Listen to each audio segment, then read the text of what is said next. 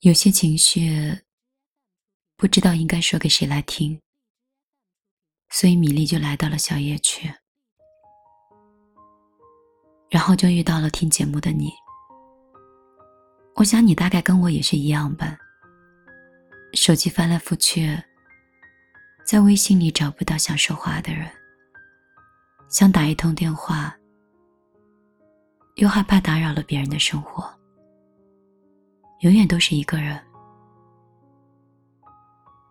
也大概是同样的心情，才让你我在这里重逢。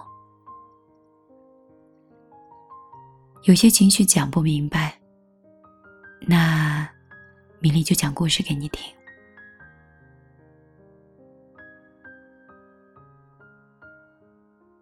你明白那样一种感觉吗？就是明明这个人还在，你可以打电话。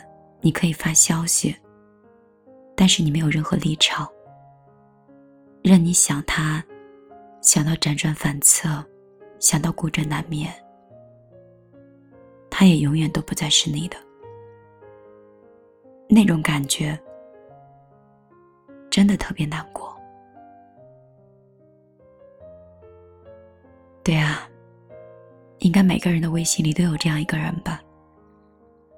你明明知道永远都不会联系，但是还是舍不得删掉。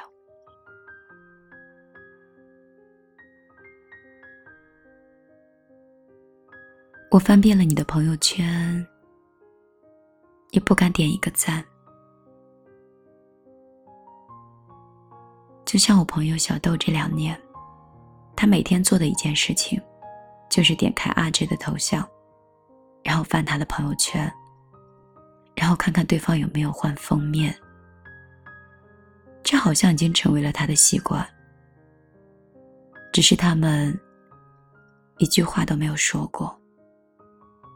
这是当初说好的，不删好友的前提就是小豆永远都不能跟他再联系。刚分手的时候。小豆接受不了，还是会像在一起的时候那样，给他发早安、晚安，分享自己觉得好玩的事儿。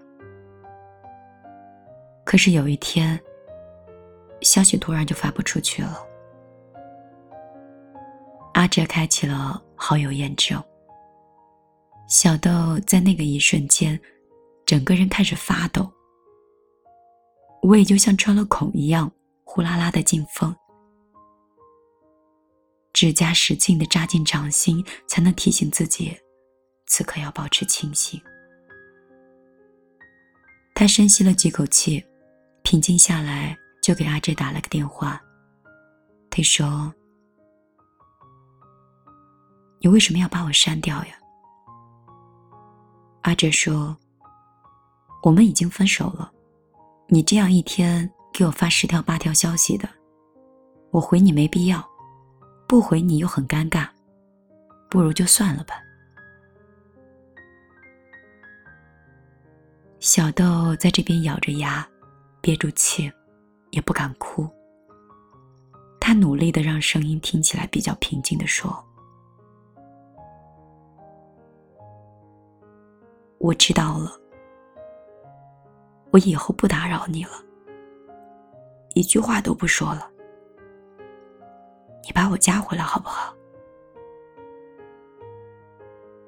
阿哲在那边叹了一口气，挂了电话。好友是加回来了，小豆也做到了绝不打扰，连一条群发的节日的祝福都没有。两年以来，对话框干干净净的，小豆。就像阿哲联系人里的一个僵尸粉，安静的，阿哲都想不起来有这个人了。阿哲变成了小豆心里生根发芽的刺，长在那里疼，但是拔掉了，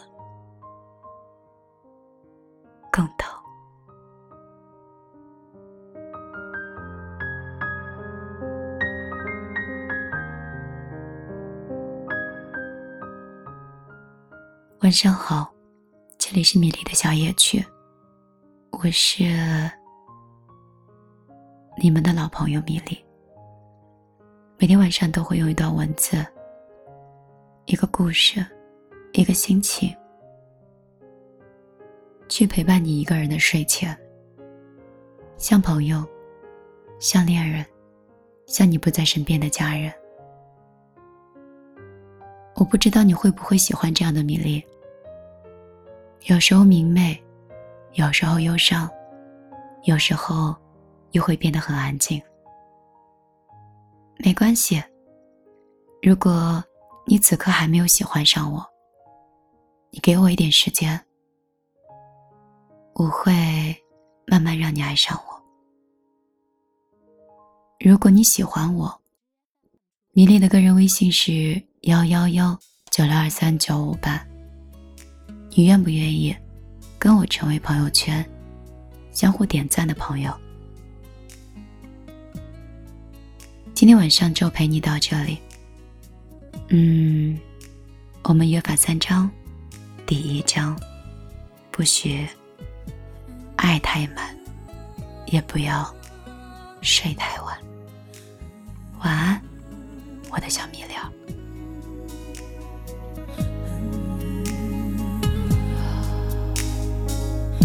有一张好陌生的脸，到今天才看见，有点心酸，在我们之间如此短暂的情缘。看着天空，不让泪流下，不说一句埋怨，只是心中的感慨万千。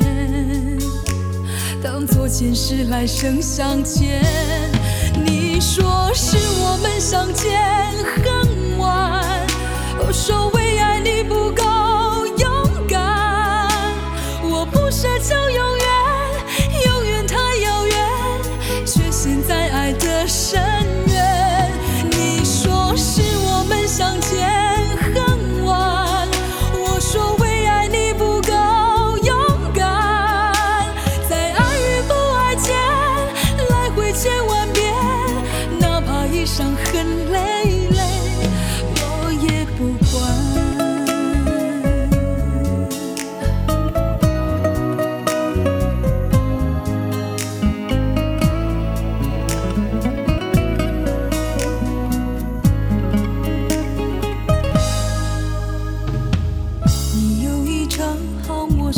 思念到今天才看见，